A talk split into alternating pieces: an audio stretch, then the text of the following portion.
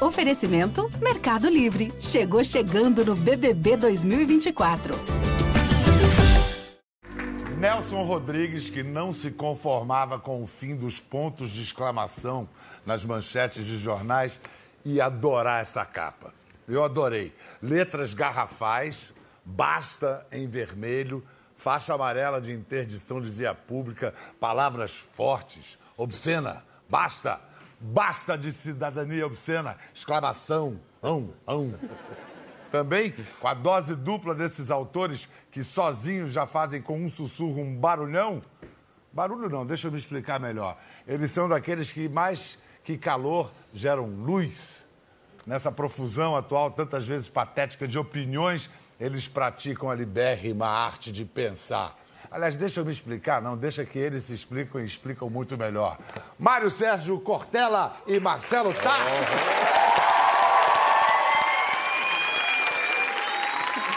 Isso dito, o mais prudente que eu faria seria me sentar aí com vocês e deixar os dois aqui, concorda? Dois comunicadores, Você filósofos, professores. Você sabe que essa faixa amarela foi uma invenção do Tasso. A gente queria fazer uma capa pro livro que parecesse um lambe-lambe. Só quem é mais idoso lembra que o lambe-lambe era aquela cartaz que ficava na parede das ruas para avisar greve, né, basta, fora. Lambe-lambe lá no Rio é o nome daquele fotógrafo. Sim, também, também em É, São Paulo. é. né? E é interessante porque o Tassi, quando viu a capa, sugeriu, o título já existia, que a gente pudesse fazer alguma coisa que parecesse exatamente aquelas advertências né, de lugar que não dá para passar, não pode passar, que a polícia coloca no crime, interditado. É. E por isso não ficou uma capa obscena. né, mas ela trouxe um pouco essa marca. que me deixa muito feliz de estar sentado aqui com você, estava louco para vir aqui, estou amando esse programa, é, é falar de um livro que, para mim, é um, um encontro, vamos chamar assim, de alguém que tenta traduzir a, a realidade, né, que é uma coisa que eu sempre busco fazer na minha comunicação, com um cara que tem um outro tempo né, do pensamento e que não é muito afeito, eu já tenho que entregar a vocês, às novas tecnologias, que para mim é o que nos move hoje, né? É a aceleração que a gente está vivendo, que pode ser uma grande armadilha e que também pode ser uma grande oportunidade. Você sabe que nele- nesse livro nós conversamos, o Taz e eu, algumas vezes, sobre tecnologia e o lugar dela na cidadania. Isto é, por exemplo, se o mundo digital, as redes sociais, se elas colaboram ou elas prejudicam a construção de uma cidadania decente. O que é uma questão Claro. crucial do momento. Por exemplo, uma das coisas, Pedro, que a gente sempre acha que é difícil é que as tecnologias, no meu ver, elas formam redes, mas não necessariamente formam comunidades de vida. Há uma diferença entre você estar conectado em rede e você fazer parte de uma comunidade. Não uma comunidade apenas virtual, uma comunidade de convivência, de proteção, de desejo. Rede, rede pressupõe cooperação e, ne- nesse caso, nem sempre Exatamente. ocorre. Agora, quando ele fala que eu sou avesso a algumas tecnologias, é que eu lido com uma coisa que é antiga, mas não é velha, chamada filosofia.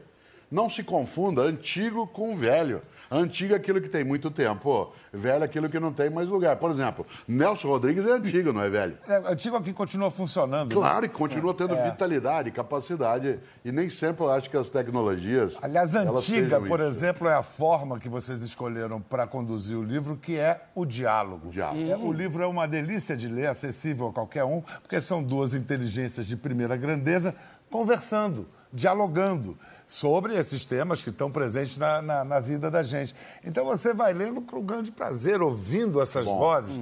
E aí, quando a gente fala de redes sociais, muitas vezes a minha impressão é que naquela troca de ideias, né? vamos dar esse benefício da dúvida, é, não são diálogos, são monólogos superpostos, competindo entre si. Depende. Ó, vai- vai ele defender, vai ele defender. Não, depende. Eu acho que a primeira coisa que a gente tem que fazer é não confundir é, ferramenta com gente. Tá certo. Então, quando a gente fala assim, as redes são perversas, as redes. As redes são apenas ferramentas, né? A gente tem que falar das pessoas que usam as redes. Eu acho que esse é, é uma armadilha que parece que é um detalhe e não é. Mas a pergunta que vocês se propõem aqui é: as ferramentas, o que elas oferecem para maior interação e cooperação, estão ajudando ou atrapalhando? Podem fazê-lo. Por exemplo, uma coisa que é absolutamente boa e inédita é que a instantaneidade, simultaneidade, conectividade, velocidade né, de organização que o mundo digital permite, ele dá a possibilidade de uma cidadania construída coletivamente uma potência muito maior do que fazer política, por exemplo, exclusivamente pela via partidária. Hoje é possível convocar, debater, refletir, disseminar ideias. Jamais o Brasil seria o que é agora, nos últimos cinco anos, sem imprensa livre, uma democracia mais estável e mundo digital. Porque hoje você deixa, você tem a possibilidade de contar o que fez, contar o que outro fez, explicar o que não devia ser feito e deixa rastro. Você botou aí uma lista de verbos positivos. Você também pode cometer injustiças, Mas é claro, eh, linchar. sempre, sempre. eh, Pode. a- aliás, você faz a distinção no livro entre velocidade e pressa. Sim, é verdade. Quando a gente pensa em cidadania, há uma capacidade imensa da tecnologia desse mundo de agora contribuir, mas também de fazer um pouco que o Taz muito bem dialoga no livro, aquela pessoa que se satisfaz com a presença dela na vida cidadã apenas porque ela deu um like, ou porque ela disse que ela ia a uma passeata, ou porque ela pôs fora qualquer um ou qualquer uma. Né? Por isso, acho que dá uma certa satisfação que os franceses, de modo bem leve, né, chamavam de mauvaise conscience. né? É, Você Aquela vai dormir, você vai dormir quentinho, né, achando que você fez alguma coisa. Agora, Pedro, para mim tem duas características do momento que a gente vive que eh, são velocidade e anonimato. Eu creio que aí tem duas armadilhas e duas oportunidades. Né? Velocidade é uma coisa que nos faz estar aqui hoje e espalhar esse conteúdo, ver esse programa em várias telas. Eu acho isso fascinante. Né? A televisão está entendendo isso muito rapidamente e isso é fantástico. Agora, você se esconder atrás do anonimato e publicar coisas. Usar da velocidade para criar mentiras, por exemplo, as famosas fake news. Né? Você eleger o, o Trump, que evidentemente é um cara que foi eleito em cima de uma técnica de fake news. Ele teve uma agência de Cambridge, na Inglaterra. A gente sabe pouco sobre isso. Ma- Mais ainda, fake news aliado à interpretação de Big Data, né? Então, mais grave ainda. uma leitura de dados, de algoritmo, que aliás é uma outra palavra que a gente gosta que está aí no livro. É, entender isso é muito importante. Eles usaram dessas técnicas para eleger um presidente. Isso é algo muito grave, né? Quero pegar essa deixa do Trump para algo que o Marcelo levanta no livro, que eu acho uma discussão riquíssima. Como lidar com os, os intolerantes. A intolerância contra os intolerantes. Nós temos no nosso parlamento eh, alguns representantes, do- representantes de camadas da população que acreditam nessas ideias, defendem eh, ideias intolerantes. Isso. A democracia só pode aceitar democratas? Karl Popper, você sabe, um dos maiores pensadores, depois o Marcelo trabalha isso bem também. Karl Popper, que escreveu grandes coisas no campo da ciência, da filosofia e da paz, ele dizia que a única intolerância admissível é contra o intolerante. Isto é, porque o intolerante, ele destrói a tolerância. E se a gente admite que ele progrida na intolerância, ele extinguirá de maneira direta todos aqueles que são tolerantes. Então você está dizendo que a democracia só pode aceitar Claro, senão não é democracia, porque democracia não é ausência de ordem, ela é ausência de opressão. Mas A aí como é que Mas eu, faz, Marcelo? então, eu posso complicar um pouco agora? Por favor, eu essa sei que tese, você vai complicar. Essa Sempre. tese, porque é o seguinte: quem vai dizer quem é intolerante? Quem vai, comunidade. quem vai ser o bandeirinha que vai falar, opa, Não, não é um- impedimento, um, toleran- um intolerante. Vamos, vamos dar como exemplo o deputado que representa a, a bancada que diz que, que, é, que, que sugere o estupro como algo, tá? Por exemplo. Como aconteceu recentemente com o marido Não, mas aí, é- aí é longe demais. Vamos menos longe que isso. Mas é um deputado que está lá e que, inclusive, quer Tá. se candidatar a presidente. Por Tá exemplo, bom, tá. Estou falando do Bolsonaro, que disse que não estupraria uma, uma, uma deputada porque ela era feia. Quer dizer, como que você agride uma parlamentar E como que você agride uma mulher desse, dessa forma? Sim, mas aí você. Então tá, a gente. Para mim, isso é, um, é uma coisa de intolerância. esse exemplo. Eu peguei esse exemplo e porque eu gosto de falar do deputado Bolsonaro com, muito, com muita calma e até com certo carinho, e eu não estou sendo irônico, porque ele representa milhares de pessoas que votaram nele. Se a gente falar, não, este cara não pode, esse cara tem que ser barrado, a gente está tentando tapar o sol com a peneira. Então, quando eu o critico por isso, né, e já o critiquei por outras coisas também, com a intolerância contra os gays, com uma série de intolerâncias que ele já demonstrou, eu estou dizendo para os eleitores dele que eu creio que está errado a gente admirar alguém, achar que alguém com essa truculência pode nos representar. Então, mas o Pedro coloca de fato uma questão que a gente dialoga no livro e precisa trazer.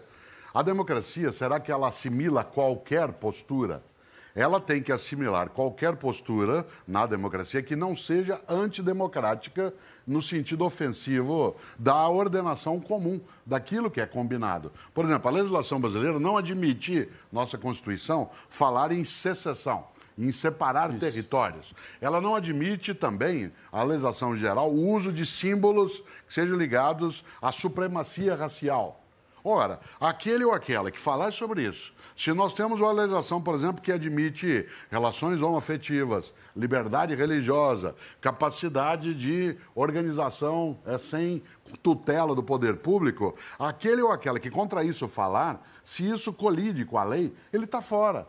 A democracia não é aceitação de qualquer postura. É a ideia de que qualquer um pode pensar como quer, mas ele não pode ir contra aquilo que o coletivo estruturou. No século como XX era o caso do Partido Comunista, que era posto na ilegalidade porque diria, dizia que se tomasse o poder, eliminaria todos os outros partidos para o Exatamente. regime de partido único. Falar em século XX, falar um pouquinho da vida pregressa dos nossos convidados. Quem dera, né? Inclusive, lá quando a nossa democracia começou a engatinhar de novo, um- esse engenheiro aqui, vocês não sabem que Marcelo Paz é engenheiro formado Na escola politécnica. é, da USP. Mas olha a primeira coisa que ele construiu como engenheiro. A senhora é comunista? Eu sou comunista? É?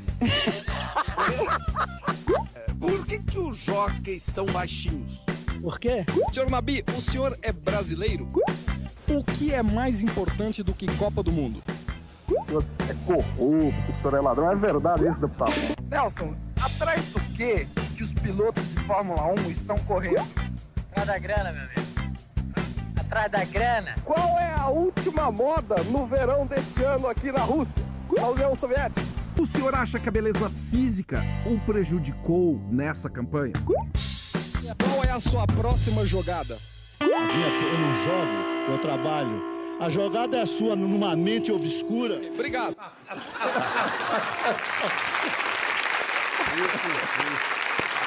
Cortella, o, o Ernesto Varela foi um pioneiro no combate à Pioneiro. cidadania Maravilhoso. obscena, né? E o uso, especialmente, da mídia como forma de crítica, de debate político.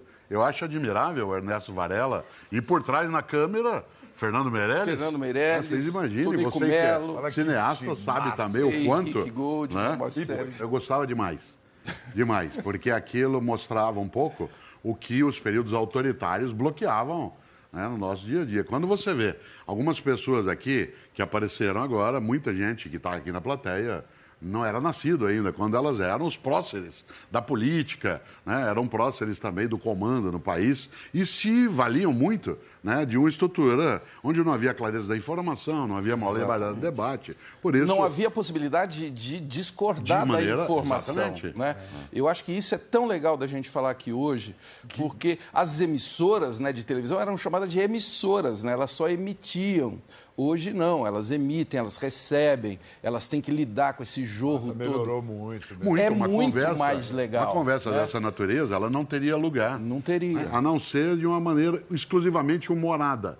Né? Se imaginava, por exemplo, que um diálogo né, de um programa dessa natureza teria que ser só uma coisa de alegria e não de percepção, de crítica, de debate. E tem uma coisa, Pedro, que eu acho muito legal, porque a gente fala assim, bom, então quer dizer que se todo mundo pode fazer jornalismo, vamos dizer, não precisa do jornalista. Não, É agora que a gente precisa de curadores de informação, editores, pessoas que separem e, e- e criem um elenco de o que, que a gente, o que, que é relevante no dia de hoje. Precisa mais de professores, né? Você imagina hoje a tarefa de um professor, não é, professor Cortella? Sempre. Com as pessoas. Não é professor Tiburcio.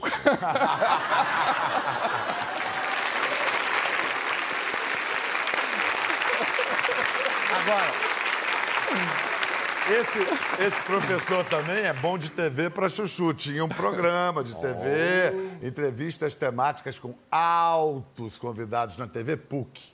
Nosso tema hoje é utopia. E nós vamos conversar sobre esse tema com Rubem Alves, junto com o grande Darcy Ribeiro. Que time, hein? Acha que você é utópico? Por todos os lados, em cima e embaixo. O que é utopia? Essa palavra surge com o Brasil, quando o Brasil tinha 16 anos. Surge em 1516. Então, utopia é inventar o país que você quer. Então, por isso é que eu sou utópico, essencialmente utópico. Então, Rubem, você acha que utopia é questão de idade e tal? Eu vou Ah, voltar a não, isso. não, eu posso, posso retomar isso Claro, que o Darcy vou. falou? É, isso que o Darcy falou eu acho muito importante, porque eu acho que a grande utopia que nós temos é, antes de, é, antes de inventar um país, é inventar um povo. Se a gente não tiver um sonho, nós não temos um país. E a impressão que eu tenho, que isso é a situação, me parece que a situação trágica do Brasil agora é que nós temos uma política, mas nós ainda não conseguimos criar a coisa mais essencial da política, que é a criação de, de um povo, nós ainda não tivemos a criação de um sonho comum. Olha só, hein? Cortella, de, de que ano isso aí deve ser? Isso aí é mil- 1995. Eu fiz durante 11 anos os diálogos impertinentes. Darcy Ribeiro, logo depois, em 97, faleceu. Rubem Alves faleceu há alguns anos. Grandes pensadores. Agora, E Rubem isso- Alves levanta aí uma questão trazida pelo Lima Barreto. Absolutamente atual. Quando Lima Barreto dizia o Brasil não tem povo, mas tem público, isto é, em que o povo nacional ele é um espectador, ele é um espectador. Você mencionou a O República, Deodoro. a independência, que foi independência feita. que diga ao povo que Exato. fico, diga ao povo que foi feita a E o independência. começo do nosso papo, se vocês se lembram, a gente estava falando livro. das redes Sim, produzirem comunidades, quer dizer, da gente chegar. É, é muito, Mas é o que muito o Rubem- que o Rubem estava falando ali, produzir um Não, povo. mas o que o Rubem está dizendo, volta e meia tem aparecido aqui no programa, que é um país, é uma, é uma história, uma ficção que todo mundo combina acreditar junto. E que isso está esgarçado nesse momento. Sim, porque hoje a gente não tem a perspectiva. Um dia, Stefan Zweig, que você conhece, um homem que escreveu coisas maravilhosas, que viveu no Brasil com a esposa e aqui morreu né, durante Que a nos Segunda condenou ao futuro. Claro, ele criou o livro com o título Brasil, País do Futuro. Essa expressão, Brasil, País do Futuro, é do Stefan Zweig. Ele criou uma lógica que, para nós, Bial, nessas décadas todas, desde que ele falou Brasil, País do Futuro, se tornou quase um fardo. Quando eu era criança, e isso faz algum tempo, né, eu ficava Nem tanto, imaginando. nem tanto. Estou reparando que Você faz um ali tempo. agora? Ora, nós somos, sempre se disse isso, nós somos talvez o único povo que tem saudade do futuro. O povo que nós vamos ser um dia, o país que nós vamos fazer, o que nós vamos Mas construir. enquanto isso a gente podia fazer alguma coisa, né? Claro, né? era remando e jogando água. Remando e jogando água. Então, quando o Rubem Alves, o grande, o estupendo Darcy Ribeiro, um utopista maravilhoso, ajudou os irmãos Vilas Boas a criar o Parque de Xingu, criou a Universidade de Brasília com o baiano Anísio Teixeira, fez com o Brizola no Rio as escolas de tempo integral e a passarela do samba, né? fez coisas inacreditáveis. Ele falava em utopia, ele falava até, ele tem um livro, que foi quase o último da vida dele, o grande Darcy Ribeiro, que era que o Brasil seria a nova Roma. Mas não a nova Roma do fascismo, a nova Roma como uma civilização que construiria né, uma outra ideia. Acho que nós falta hoje, e o mundo digital pode ajudar bastante. Nos falta ainda costurar um pouco qual é o nosso sonho coletivo. Nós estamos vivendo mais pesadelos no cotidiano do que, de fato, a percepção né, de um sonho. Daí a nossa recusa, Pedro, de a gente deixar de opinar sobre isso. Por isso, quando o Taz e eu, quando a editora Papiros nos chamou para construir essa conversa, a gente falou assim: basta de cidadania obscena. né? Porque obsceno não é só o que você esconde, é também o que você mostra. Isto é, aquilo que não deveria estar sendo mostrado, não porque é algo que a gente não deva ver, mas porque de fato é muito feio que seja feito. Uma das coisas que mais me escandaliza nos tempos atuais são situações obscenas em que a pessoa, por exemplo, que é detida, que é presa numa das apurações hoje que o país vive, ela tem muito mais vergonha de mostrar as algemas do que daquilo que ela fez. Cada vez que ela é detida, ela tenta esconder o rosto ou tenta esconder as algemas, em vez de imaginar aqui aquilo que fez não devia ter feito. Ora, por outro lado, há a nossa passividade. Há uma frase antiga que diz que os ausentes nunca têm razão. Os ausentes nunca têm razão. E a frase mais perigosa, e eu termino, a gente fala isso no livro, é cuidado, cuidado com uma expressão que é assim, que horror, alguém tem que fazer alguma coisa. Porque o que Chama nós... alguém aí. Olha só, alguém tem que fazer alguma coisa. Agora, o, Mar- o Marcelo acrescenta essa discussão de eh, fazer essas redes funcionarem para alguma coisa, para que isso né, gere cooperação, a questão do ouvir É. e do discernimento. Você faz essa ponte. Para mim é assim, se puder resumir em uma palavra, o, o- o que eu- a única dica seria ouvir mesmo. E é muito difícil ouvir, né? Porque já que você falou no século XX, nós fomos criados a não ouvir, né? A gente estava numa sala de aula onde tinha um professor que enchia o quadro negro e o que, que a gente fazia? copiava. Né? A gente não debatia, a gente não questionava o professor, a gente, a gente era copy-paste, não a geração digital. Né? A gente só copiava e não colava. Hoje, é, eu, eu, eu sofro de uma doença terrível que é o otimismo. Né? Eu acho que hoje a gente tem uma chance enorme de refundar o Brasil no meio desse buraco que a gente está metido. Primeiro, porque os caras que estão aí não representam ninguém. Para mim, a crise é essa. Né? É uma crise de representatividade mesmo. Eu acho que isso, se a gente perguntar aqui, ninguém se sente representado hoje. Com raríssimas exceções, a gente não se sente representado. E ouvir é uma coisa que político não sabe. Ele veio do discurso, né? A mídia dos políticos é o discurso, é o horário eleitoral que ele fica ali dentro. É o emissor. Ele é só emissor, É, é. ele não ouve. Né? E a era que a gente já está, não é, não é o país do futuro, mas o país do presente, é o país da conversa. O, o nome do seu programa, ele é muito feliz, é o país que tem que ser feito com conversas. Né? As empresas, a mesma coisa. Hoje, aliás, é, é uma palavra que se usa muito dentro das empresas, dos empreendedores, da inovação. Vamos ter uma conversa para criar um produto. Né? Agora, o Marcelo disse que ele é otimista, e eu também o sou. E eu sempre lembro, Bial, que todo pessimista é, acima de tudo, um vagabundo. todo pessimista é vagabundo. Porque a melhor maneira de não precisar fazer nada é achar que nada pode ser feito. A melhor maneira de não precisar se mexer é achar que não adianta se mexer. A única coisa que o vagabundo faz é sentar e esperar dar errado. Aí você fala assim, ué, mas não tá dando errado. Ele fala, espera que você vai ver. Tá? Todo, todo pessimista é vagabundo. A gente. A gente está falando de tanta coisa que está mudando, mudando, se transformando, pois o Marcelo nos trouxe o retrato de algo que não muda, que não vem mudando. Posso mostrar, Marcelo? Pode. No telão. O que é isso, Marcelo?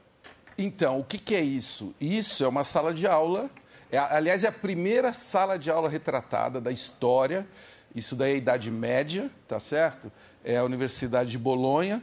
E se você olhar lá, o professor é o mesmo professor nosso, né? O cara está lá, as pessoas estão passivamente copiando o que ele está falando. E lá atrás, no fundo, Bial, se você olhar, tem até um cara dormindo lá. É verdade. Cara de azul lá, tá vendo? Olha o cara dormindo ali no canto à direita, tá vendo? ó? E a turma do fundão papeando também. Olha lá o fundão, como é que tá animado, você entendeu? Então, isso daí é a sala de aula, né? Que é uma das poucas coisas que mudou em 500, estamos falando de Que 500. não mudou, que Que, não não mudou, mudou. em 500 anos. Aliás, felizmente, é, falando em ouvir, né? Algumas instituições de ensino hoje estão experimentando salas, sala de aula invertida, que se diz, né? O que, que dá já para fazer, que já poderia estar sendo feito? Tudo, né? Tudo. Você quer ver uma coisa que dá para fazer? Hoje, o grande concorrente do professor... Eu estou aqui me metendo a falar na frente de professor. Não, você é filho de professores na frente Filho do de dois Portela professores. E também envolvido com educação à distância. Exato. Aliás, o sempre. telecurso que, É. que, que a gente desenvolveu aqui na Fundação Roberto Marinho é um dos meus grandes orgulhos de ter. E até hoje atual. Até hoje. Mas, enfim, o professor concorre com isso. Né? E o que é isso? Isso é uma ferramenta fantástica de educação à distância. Né? Fica muita gente falando de educação à distância, não, mas precisamos implementar. Isso daqui é uma ferramenta de educação à distância que todos nós usamos o tempo todo. A gente usa para aprender onde vamos nos encontrar, não é isso? Actouca. Onde é o cinema? qual, qual o caminho que nós vamos Agora, usar? pera. Calma. Só que ele tem medo Ah, disso não, daqui. de jeito Agora nenhum. eu vou mostrar as nossas O que eu não sou é diferenças. dependente disso. Ele- Dinossauro Cortella? Não Ele, sou de dinossauro maneira Cortella. Dinossauro Ele Cortella. tem. Agora eu vou. Posso Eu não? Eu não tenho formato Peraí, peraí, peraí, peraí. Vou Eu não caçar, tenho- não vou tenho caçar sua fo- palavra. Vou caçar sua palavra.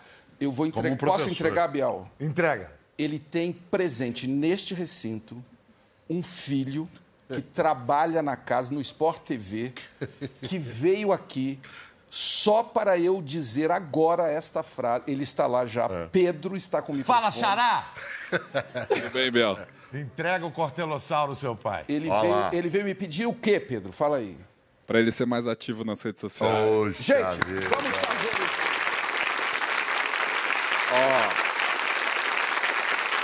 Eu vou.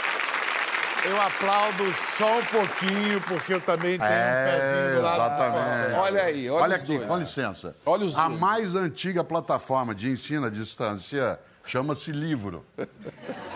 Certo? Eu não sou contra Ó, essa plataforma. já foi de papel, claro. já foi de papiro, já foi Vendeu, né, de pergaminho. vendeu 200 mil livros até hoje, esse ano. É, mas é- Sim, claro. 200 mil Livro, livros. Tá. livro, papel. Tá bom Agora, você? claro. E, e não funciona com bateria. Eu né? não tenho. Não, Não dá pau, né? não, E não, dá pau. e não quebra com facilidade. Não quebra, Ah, então. Agora, eu não tenho formatofobia, não. Mas também não tem formatolatria que fica ali boana, boana, Lá vem. né, pro computador. Ô, Pedro, eu posso entregar qual é a nossa grande briga? Por favor. Ele é contra, gente, sabe o quê? Emoticon. Não. Ele não. Ele Não acha. suporta Ele, emoticon. ele acha que deveria ser proibido Claro. usar emoticon. Você já imaginou? Eu digo assim, Pedro, eu gosto muito do teu programa. Você entendeu, não é? Mas na sequência eu digo assim. Eu tô tratando você pelo quê? Dizendo que você não entendeu o que significa, eu gosto muito do seu programa. Taz, eu gosto muito de você. Coraçãozinho. Ah, é tão Isso é bonitinho. redução mental. Não é, Cortella. Claro. Isso daqui, Cortella, sabe o que, que é? Eu tô explicando. Sabe eu- o que, que é isso, Tá, Cortella? Não. Eu gosto de você. Sabe o que, que é isso, Eu- Cortella? O que que é? Amor. Olha só. Se eu digo, agora, olha só. Se eu digo eu te amo, É. eu não preciso desenhar. Depende, Cortella. Depende. Eu vou te dizer. Eu vou te dizer. Qualquer maneira de dizer eu te amo vale a pena. Eu tô percebendo que o Bial tá ficando do lado do Cortella. Claro, Tô é. percebendo que tá rolando ali. Não, eu tô mordendo aqui, assoprando ali, assoprando ali, mordendo aqui. Não, não é porque discussão. eu não tenho facilidade com rede social. Você sabe disso, Marcelo. Marcelo baila, se sente Muito, totalmente brilhante, à vontade. Não me Eu sinto à vontade. Não, me sinto. Como não se sente tô à te falando, vontade? Tô te falando. Tô te falando. Não, Pedro, tem milhões de armadilhas nas redes sociais. Eu, eu, eu sofro muitas agressões, entendeu? Eu nunca escondi isso. Eu soube de uma que você foi postar uma, uma notícia sobre morte. Isso. E foi, exemplo. não se fala em morte. Então, talvez é um bom exemplo, né? A minha queridíssima, é, eu tenho eu tenho várias mulheres que eu amo e amei nesta vida, eu me sinto um cara muito afortunado. Mas a minha avó Geralda, que se foi 90 anos, ela tinha uma era eram dois, duas figuras que não se largavam, era a tia Neguinha, minha tia-avó, que moraram juntas a vida toda. Depois que a avó Geralda se foi e a tia Neguinha morreu, o velório da Tia Neguinha, para mim, foi uma coisa muito grave, porque era a última de, um, de uma galera que estava indo embora. E você achou que podia dividir isso? Aí, na hora do velório, na hora do sepultamento em Ituverava, num cemitério lindo, cheio de flores e tal, eu quis dividir aquele momento com as minhas redes, porque sim, eu me sinto à vontade, às vezes, para dividir coisas que são privadas, mas muito poucas. Eu publiquei uma foto do velório, mas de longe, com os guarda-chuvas, estava chovendo, com flores e tal, no Instagram, e fui massacrado. E descobri que o Instagram não aceita tristeza. As pessoas só querem pôr do sol, sorvete, drinks e chuptura, né? Que tudo, que tudo tem que ser muito alegre. E eu que sou dinossaurico? Não, e acaba de fazer um discurso dando razão a você. Pois é, isso Mas eu sou contraditório assim mesmo. Sei, Mas sei. o que eu acho triste é. E, As e ao- pessoas foram contra a imagem, né? Contra, as pessoas não suportaram ver a morte no Instagram. E começaram, como que você faz isso? E você está querendo audiência? Começou uma discussão de audiência. E eu, assim, de- devastado pela morte Você acaba de de alguém dar- que eu amava. A palavra hipocrités, no grego antigo, é veio do teatro. Porque hipocrités, o hipócrita é aquele que ficava ao fundo, ditando as falas, e que ele nunca parecia de verdade. Isto é, a pessoa hipócrita é aquela que não se mostra de verdade. É aquela que é obscena. Obscena, é quando- obscena, obscena, Exatamente. Quando se mostra, ela o é. É, e nesse sentido, uma das coisas mais nojentas, para lembrar o saudoso né, Tião Macalé, é nojento a gente imaginar quanta hipocrisia de pessoas que são, por exemplo, patriotas de fachada. Pessoas que falam sobre a pátria, a nação, mas só compram no exterior, Ah. exibem os seus produtos, não respeitam os direitos. Brasileiro é tudo igual. É outro tipo de não autoria, Exatamente. né? de não fazer um país. Brasileiro é tudo igual. Hipócrita. é Fura fila. Brasileiro... Quando você não dá autoria né, para quem fa- pratica o ilícito, né, é tudo. Político é, tudo ladrão. Eu vou votar A em tal da qualquer um. diluição de autoria. Diluição da autoria. Olha só, vou botar uma, uma fotografia ali para a gente ver. Tem duas meninas. Uma está com um livro da história de Chapeuzinho Vermelho e outra com um fuzil. O texto em inglês diz: Uma criança está segurando algo que foi banido, proibido na América, para que elas sejam protegidas. Ah, adivinhe qual delas. Que história é essa, Marcelo? Ah, qual delas, pessoal, foi banido dos Estados Unidos? O rifle ou o livro? o livro do Chapeuzinho, né, foi banido porque tinha dentro da cestinha perigosa que ela levava para a vovozinha uma garrafa de vinho. E as crianças podem ler o livro e virarem alcoólatras de uma hora para outra. É- Então, assim. Já o fuzil. Já o imagina. fuzil é, Tá é no o- cotidiano, é uma ferramenta muito útil, né? Quando você está fazendo manifestações nazistas em Virgínia, por exemplo, que, que foi o que a gente viu recentemente. Então, é muito importante a gente tomar cuidado né, com todas essas bolhas de proteção. Né? Vou proteger as crianças Isso aí, em nome do politicamente do correto. politicamente correto. Eu vou proteger as crianças deste conteúdo, né?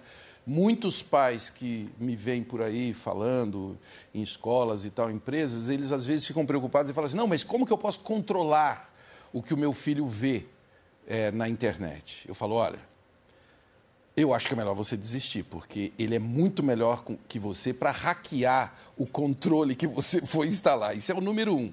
E o segundo, que para mim o controle que deve existir é o controle de carne e osso, é o controle olho no olho, é a conversa, é, é, de novo, é aquela hora que você encontra as pessoas. Esse exagero, Pedro, do, do modo de controle das crianças, a gente precisa fazer uma distinção entre controle, dominação e supervisão. um pai, uma mãe, um adulto que ajuda a cuidar crianças, precisa ter responsabilidade sobre aquelas pessoas. Você não vai impedir que teu filho veja coisas que não deveriam ser vistas. Mas você pode prepará-lo para que ele veja. E para que você o prepare, você tem que acompanhar. Nesse sentido, a ideia de supervisionar, sem que ela tenha aí uma conotação né, de natureza eh, marcial, mas a ideia de acompanhar, de estar em volta, porque quem, quem precisa cuidar precisa prestar atenção. Nessa hora, é óbvio que quando você vê a hipocrisia de você proibir uma história infantil e deixar a imagem né, da estrutura bélica do fuzil, isso é muito ruim. Você que escreve para criança, para público infantil, o que, que muda no teu pensamento na hora de escrever? O que, que muda? Pra, você A primeira coisa é não imaginar que a criança seja infantil. Olha que coisa, porque a palavra infantil em latim significa aquele que não pode falar. O infante é aquele que é proibido de dizer ser. Portanto, é entender que em vez de você, na hora que você vai produzir um texto, eu tenho 33 livros, mas só tenho dois voltados para um público mais infantil. Quando você vai fazê-lo, precisa entender que não é que você vai esconder coisas que sejam complexas, você vai explicá-las para não tratar a criança como sendo alguém que não tem a capacidade de entender, desde que você explique. Em segundo lugar, tem temas que você reflete com crianças e jovens que eles não são necessariamente interessados para aquilo. Por isso, você precisa prestar atenção. Eu tenho muito medo do que Mário Quintana dizia. Mário Quintana, o grande poeta e escritor gaúcho, ele dizia: é, quando o leitor tem de perguntar ao autor o que ele quis dizer com isso, um dos dois é burro. Certo? Eu sempre acho que sou eu, como escritor, que sou burro. Se a pessoa tiver que perguntar assim, o que, que você quis dizer com isso? O Marcelo resolve isso fácil porque ele manda o emoticon. Certo? E aí fica nítido. Agora, pelo jeito que vocês conversam, não vai parar por aqui, não. Vai ter mais diálogo, Tem que né? ter, tem que ter. Nós vamos fazer um livro sobre emoticons. Então tá, vamos começar o diálogo sobre emoticons. Vamos lá. Aqui, ó. Pedro. Certo? Agora, agora aproxima. Tá? Agora faz assim. Peraí, eu já pensei em fazer uma coisa mais feia. Não! Não! Sa- sabe o que, que ele ficou implicado comigo? Que eu ensinei o emoticon da plantinha para ele. Não, esse eu achei agressivo. Posso ensinar o emoticon? Tem uma plantinha, vai no telefone e acha uma plantinha que quase ninguém usa. Por quê? Você está num momento que você tem que dar uma resposta rápida para alguém que você ama, para alguém que você respeita, você está com pressa. Você vem jantar, por exemplo. Se você escrever não, a pessoa que está do outro lado, que está impaciente, que já está com fome, não. Se você escrever não e mandar uma plantinha, ela fala: o que é essa plantinha? Mas, de qualquer maneira, ela falou: nossa, uma plantinha. É, Você deu uma conotação que você queria dizer mais alguma coisa que aquilo, que não é simplesmente um não. Mas então, por exemplo, é pra. Tô quase convencendo ele. Não, então, peraí, vamos, vamos combinar uma coisa. Por exemplo, para terminar um programa de televisão assim, uma plantinha, como é, é tchau, tchau, que emoticon que a gente usa? Eu acho que a gente usa o que alguns agora, no meu aniversário, no teu, as pessoas não ligam mais. Falou, Pedro, parabéns, que legal. Não, não, ele manda uma coisa que manda para qualquer um, que tá lá já automático, que é um bolinho com uma velhinha fazendo... Isso é, isso é degradar a nossa amizade. Não faça isso comigo. Esse é muito óbvio. Mas como, é que, Esse- como é que eu fecho? Mas assim? Eu, eu vou assim? mandar, eu vou mandar. Gente, vamos fazer o seguinte, todos nós. Vamos, todos. Vamos fazer plantinhas. Assim, ó. dando tchauzinho com plantinha. Gente, olha que. Vai, que você delícia. também, Cortella. Vai, Cortella, você Olha também. lá. É. Até a Olha que próxima! Valeu. Tchau! Olha a plantinha. Tchau!